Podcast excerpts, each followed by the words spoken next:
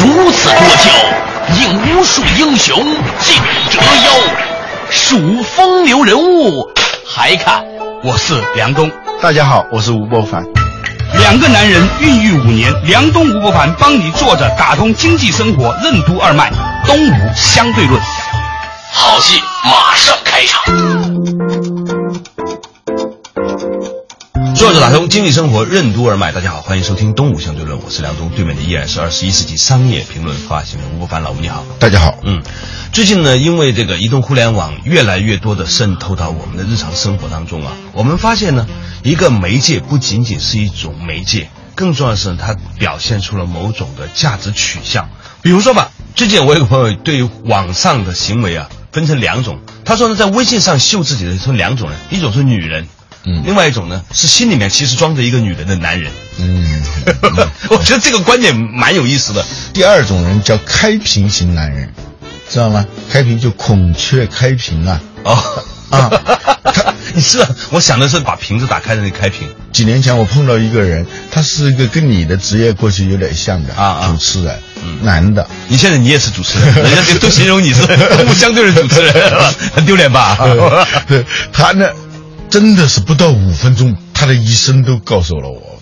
嗯他种种的经历，他得过了什么什么的各种奖项，到哪儿主持过什么什么，反正就像录播好的录音带，不到五分钟的录音带，把他的一生都向你诉说完了。嗯，我就当时就想到这个词“开屏型男人”嗯啊，再一想吧，这个开屏，你知道开屏的孔雀是男的女的？孔雀肯定是男的嘛，就像凤凰，凤是男的对吧？凰是女的，对不对？没错吧？呃，对对啊，三凤求凰嘛，啊过去是男鸟是凤嘛，是吧？但是我们都以为凤就是女的。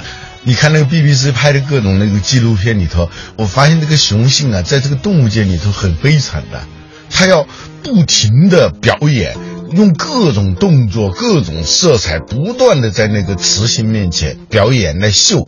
你看来狮子也是那种雄狮，啊长得很像狮子的样子，是吧？哎，长头发的是爸爸，短头发的是妈妈，是吧？这儿歌，这个我儿子小时候，这个很经典，就是在鸟里面啊，花衣服的都是爸爸，就是艳丽的都是爸爸，朴素到有点寒酸的，一般都是妈妈。只有人类社会有点相反哈。现在不过好像人类社会正在出现一种回归、嗯啊。这个说远了，说回来，似乎女性思维啊，我们在人类社会学里面讲的，喜欢展现自我的，喜欢。分享的、喜欢情感体会的、嗯感性和理性拎不清的、啊，这种呢，通常是我们界定为这个女性思维。就是说，现在似乎呢，在移动互联网界呢，有一种观点，嗯就是说，得女性者得天下。所谓的人气，就是女人气。嗯，这个以前我们讲微信的时候讲到过这个问题啊。张小龙让那个研发团队集体都要读《女性的诞生》这本书。嗯啊，你不了解女性，你是很难设计出一款社交媒体的。照说社交媒体应该是男女平等嘛。男女平等嘛，至少是说不定男的还要主导一点嘛，跟很多行业一样，是吧？嗯其实不是这样的，就一个移动互联的社区，如果没有女性的积极参与，你是没办法聚集人气，也就意味着他们没办法活跃起来，没办法繁荣。就人气是第一位的嘛，在一个社交圈里头，嗯所以呢，他们就要充分考虑到女性的感受，嗯当时有争论了，要不要这种摇一摇这种功能啊？明显具有骚扰女性的特点嘛。嗯嗯要不要这样的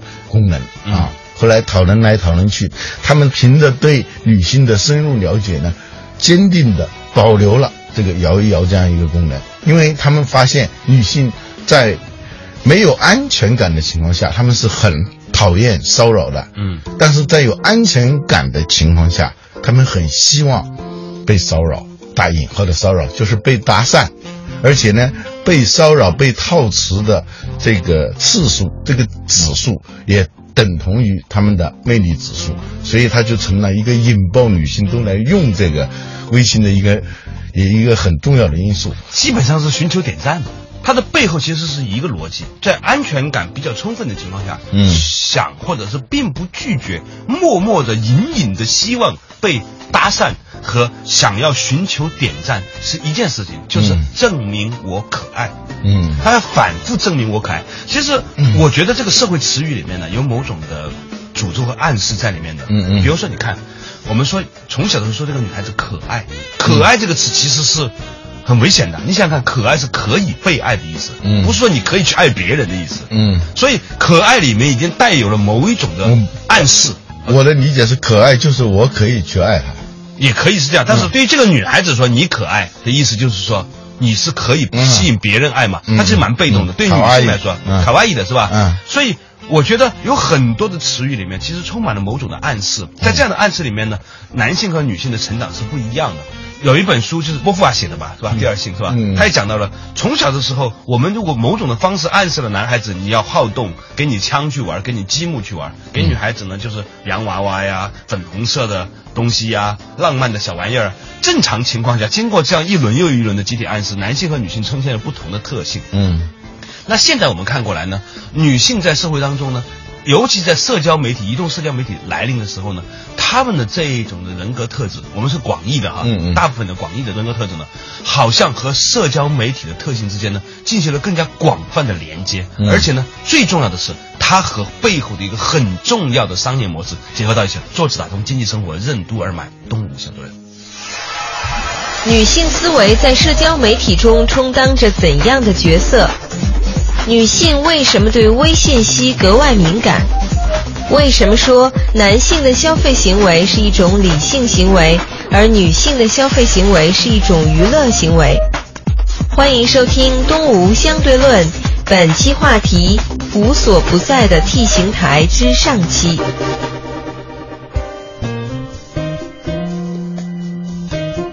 作者打通经济生活任督二脉，大家好，欢迎收听东吴相对论，对面的依然是二十一世纪商业评论发现人吴伯凡，老吴你好，大家好啊，今天我们两个男人啊，站在男人的角度，其实我们试图站在女性的角度，但是我们毕竟是男人，所以嗯很多时候肯定是不全面、不客观的。但是呢，我们可以跟大家分享一下最近一种思潮，就是我们如何要尊重女性的。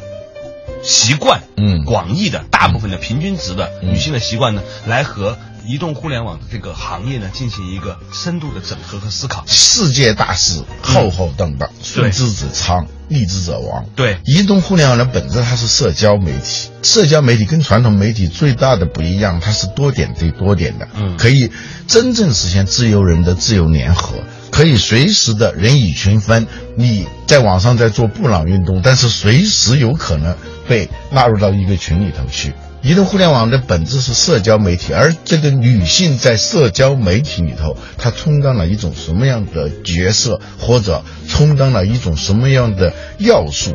你如果忽略了这个要素，它会导致一个什么样的结果？嗯，在动物界里面比较爱展示的、长得比较漂亮的是雄性，嗯只有人类社会这个事情稍微有点相反，嗯在大部分的动物界里面都不是这样的。嗯那好了，我们可以看到所有的互联网发展有几个大的特点，嗯从工具时代到媒介时代，就是资讯时代，嗯然后到社交时代，到娱乐时代，然后最后到生活时代。嗯你看到这个轴里面哈，嗯好像工具型的、媒介型的偏男性。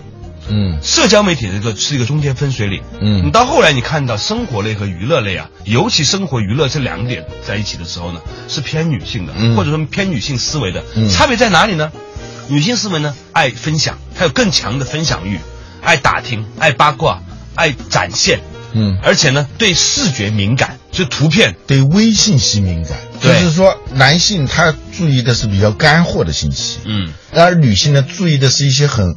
很微妙的、很微小的信息。男人的购买行为，它常常是一种经济理性的行为，而女性的购买行为呢，它是一个娱乐行为。以前我们比较过京东和淘宝的差别啊。嗯京东呢，从一开始它的基因是带男性特点的，因为它是卖电器起家的。家里头买电器的时候，女性她不爱发言，尽管平时什么都爱管的那种，遇到电器的时候，他搞不大懂。稍微有点技术含量的啊，呃，他搞不大懂。但其实家庭的购买决策权啊，美国的调查数字是百分之八十三点几，就是在一个家庭里头，就只有那百分之十六点几那是男性的。我估计像这种电器这些是属于这百分之十六点几的。你买电器你是凭借什么数字指标、各种功能都是很硬性的。它的挑选呢是一种理性化的比较，尤其是早期的电器都是这样的。而女性呢，它是一个娱乐行为，购买过程本身就是一种享受。简单的说，她购买行为有点像服务。好多女性买东西啊，买了以后她不用，你知道那是为什么吗？因为她已经用完了，用完了，它像电影票的那个存根一样。对，它整个买的过程，电影已经看完了，那个电影票。你你爱有可无哎可有可无是吧？它是一个娱乐行为，所以关键你要让它的整个购买过程这个体验要非常的好，他就会大量的购买，随机性购买可能超过一半都是随机性购买。所以这个世界上有一个行业啊，嗯，就是帮人做指甲的男生和帮人剪头发的男生，嗯，这两个行业的男生可以说是最贴近女性的。对，所以他们这他是身心灵。我听说很多身心灵的课程都是他们去上的，你知道吗？呃，身体的接触嘛，因为男性跟女性身体，即使在西方也不能随便乱接触嘛。对。但是那个理发师、美甲师，他必须要，这是他的工作需要，他必须要跟你很深切的接触，不仅接触还要探讨，不仅探讨，最后还要塑造啊！这个这种塑造的过程，它就是个精神交流的过程。对。这甚至是一种心灵。呃，相通的，为什么最后那头发留那么一缕往那个这个方向，而不是那个方向？如果那个理发师能够做到这一点，他直击这个女性的内心啊，那就可以把她给在心灵上撸当场放倒。所以呢，他就会长期的信赖她。嗯，就像这个过去的牧师，传统西方社会里头，女性她她有遇到什么难题，呃，遇到什么困惑，遇到什么焦虑。需要诉说的时候，他就去找牧师嘛，因为牧师呢是对他最没有威胁的、最有安全感的。因为西方的法律规定，牧师是有权不上堂作证的，就你可以把什么东西都告诉他，他不会外泄给别人啊。你想想，一个异性可以说你任何秘密的。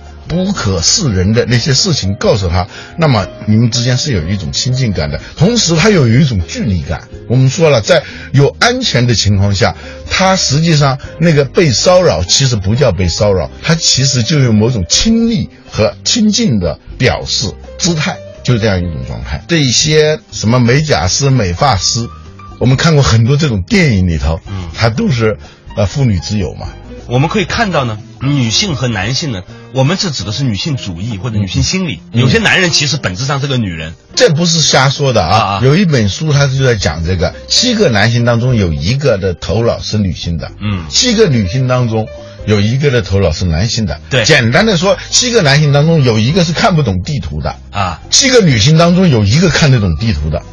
嗯，不说远了，说回来。所以，我们今天讨论的所谓的男性、女性呢，是指男性大脑和女性大脑哈。嗯。那这种女性思维或者女性大脑，它将会如何重塑或者是决定未来商业的走向？因为现在可以说，所有的商业都是移动互联网的商业了啊啊！所有的生意都是移动互联网的生意。那天所以，女性思维将会如何影响它呢？作者打通经济生活任督二脉，东吴相对论。女性思维将如何影响移动互联网的发展？为什么说不懂得以女性为主导的流行文化就别谈创新？为什么说人与人之间的冲突往往不是利益冲突，而是思维模式的冲突？欢迎继续收听《东吴相对论》，本期话题：无所不在的 T 型台之上期。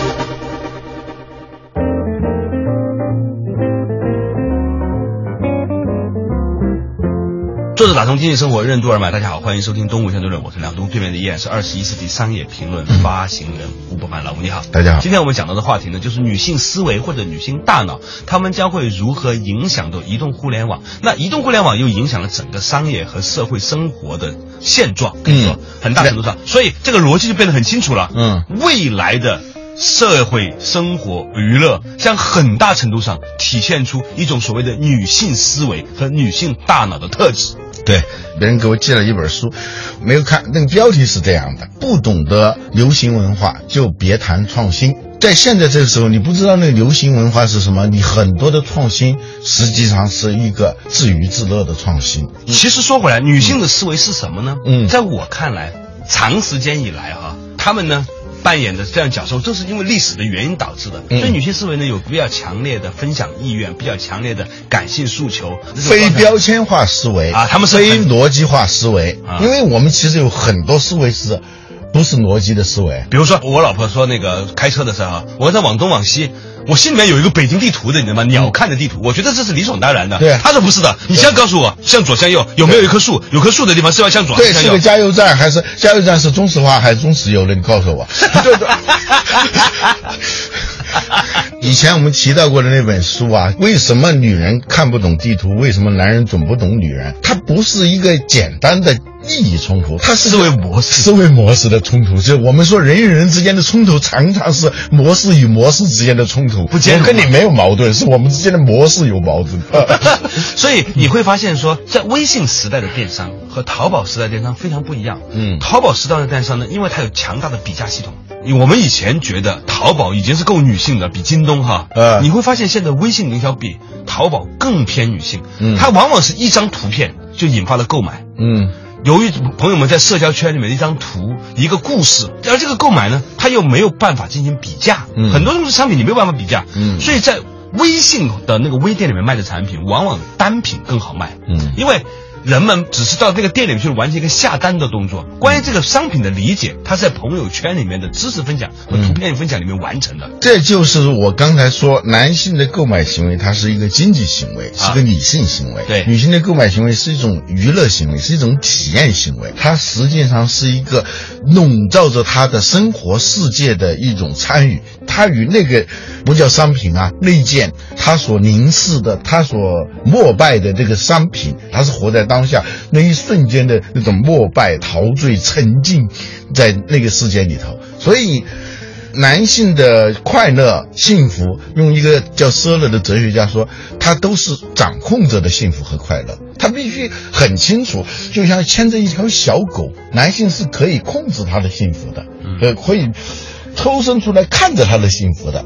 他是以理性为核算工具，以数字为一个基本的标准的这样一种行为。一个农户家里头二十只羊，有一只羊没有了，丢了以后，男主人的反应是有只羊丢了，嗯女主人的反应是那只羊丢了，嗯。那是完全不一样的。嗯，所以呢，你知道，呃，我认为在微信时代啊，电商模式它一定会出现几个特征。第一个特征，内容编辑本身，嗯。成为了最具竞争力的源泉。对你刚才说单品，实际上它背后是特写，嗯。就是特写镜头，在这个商店里头也只是一件商品，是这个商品世界的一件商品，但是。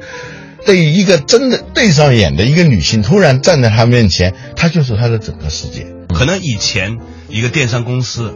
工程师、技术人员、产品架构、带宽这些成本占得很高。现在呢，因为这些东西呢，慢慢慢慢的呢被平台化、免费化了。比如说你在微信上开个店，现在基本上是免费的。对那么这样一个情况之下呢，主要的成本来自于哪里呢？来自于那一些能够把一个商品转换成一种体验的编辑的能力。能够在众多的，就是看上去都一样的那些东西当中拎拎出出来，对然后给他一个独特的角度，一个平台，让这个看到他的女性，尖叫。对。在非常短的时间里面形成那种尖叫感，正是因为这样的一个特性，令到未来的这种小众化的商品，嗯。极具设计感的商品，变成是在微信时代的主打。嗯。所以呢，在微信时代呢，一定是那种限量版的，你模仿也没用，你模仿的是第二代的了，对。我就是这一百个，这一百个是我正牌的，以后呢都是模仿的，限量版的，具特写感的，无法用价格来衡量的，视觉化的，容易在社交分享的，而且还有一个东西是可以被用作真人秀体验的。比如说前段时间网上有一个卖果汁的一个店，就卖七瓶果汁，嗯就是那些女孩子呢讲我今天喝了这一瓶产生了什么样的生理反应，然后用微信来分享，嗯来秀，啊怎么减肥。这种所谓的真人秀减肥，微信上面的真人秀减肥对这个产品销售有特别大的冲击力。